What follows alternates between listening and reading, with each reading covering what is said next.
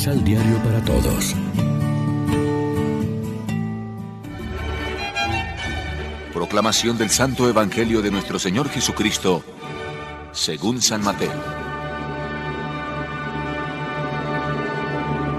Jesús, al empezar el viaje para Jerusalén, tomó aparte a sus doce apóstoles y les dijo en el camino, Miren, vamos a Jerusalén. Allí el Hijo del Hombre debe ser entregado a los jefes de los sacerdotes y a los maestros de la ley, que lo condenarán a muerte. Lo entregarán a los paganos para que se burlen de él, lo azoten y lo crucifiquen. Pero él resucitará al tercer día. Entonces la madre de Santiago y Juan se acercó con ellos a Jesús y se arrodilló para pedirle un favor. Jesús le dijo, ¿qué quieres? Y ella respondió, Aquí tienes a mis dos hijos. Manda que en tu reino se siente uno a tu derecha y otro a tu izquierda. Jesús contestó a los hermanos, No saben lo que piden. ¿Pueden ustedes beber la copa que yo tengo que beber? Ellos respondieron, Podemos.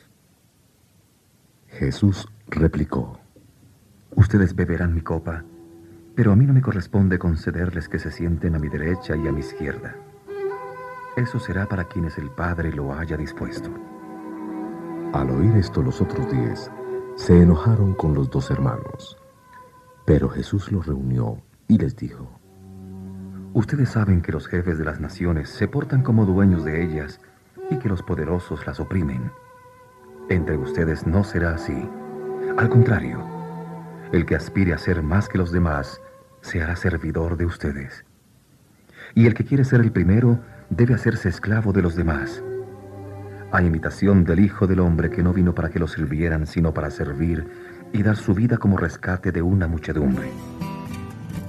Lección Divina Amigos, ¿qué tal? Hoy es miércoles 16 de marzo y a esta hora, como siempre, nos alimentamos con el pan de la palabra. Es Jesús mismo quien anuncia su pasión a los doce en el Evangelio de hoy. En él distinguimos esas tres secciones. Primera, anuncio de su pasión, muerte y resurrección por Jesús. Ella, el tercero de los tres anuncios.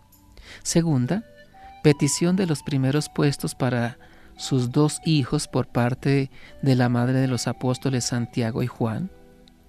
En el lugar paralelo, el evangelista Marcos, que representa la versión original de este pasaje, pone la petición directamente en boca de los hermanos.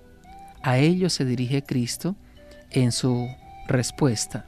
No saben lo que piden. Son capaces de beber el cáliz que yo he de beber. Alusión a su pasión y muerte. Aunque de hecho participarán en los sufrimientos del Señor, los puestos están reservados ya por el Padre. La petición de los primeros puestos en el futuro reino del Mesías revela dos puntos. Primero que los apóstoles, como todos los judíos, esperaban un Mesías político con poder y reino temporal. Segundo, que por tanto les han resbalado por completo el anuncio que de su pasión y muerte humillantes, aunque coronadas con gloria de resurrección, acaba de hacerles Jesús. Jesús no pierde esta ocasión para adoctrinar a los doce, futuros guías y pilares de la iglesia, sobre la función que habrán de desempeñar en la comunidad. Una vez más, el maestro rompe los esquemas convencionales. Saben que los jefes de los pueblos los tiranizan y que los grandes los oprimen. No será así entre ustedes. El que quiera ser grande entre ustedes, que sea su servidor, y el que quiera ser primero entre ustedes, que sea su esclavo.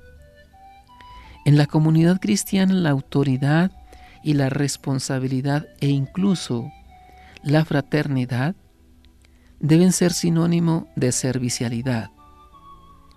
En el grupo de los que seguimos a Cristo no tienen cabida el dominio, el autoritarismo, la ambición y la voluntad de poder. Todo eso rompe la comunión eclesial. Eso queda para los políticos. Así condena también Jesús, al menos implícitamente, toda equiparación de la iglesia y del reino de Dios a las estructuras de poder y a los sistemas de gobierno. Reflexionemos.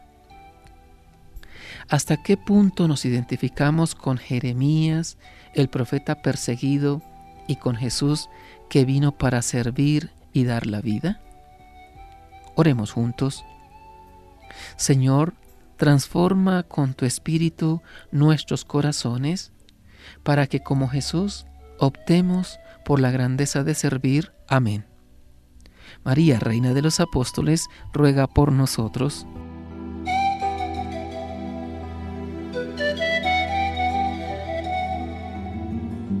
Complementa los ocho pasos de la Alexio Divina adquiriendo el emisal Pan de la Palabra en Librería San Pablo o distribuidores. Más información www.sanpablo.co Pan de la Palabra. Vive la reflexión.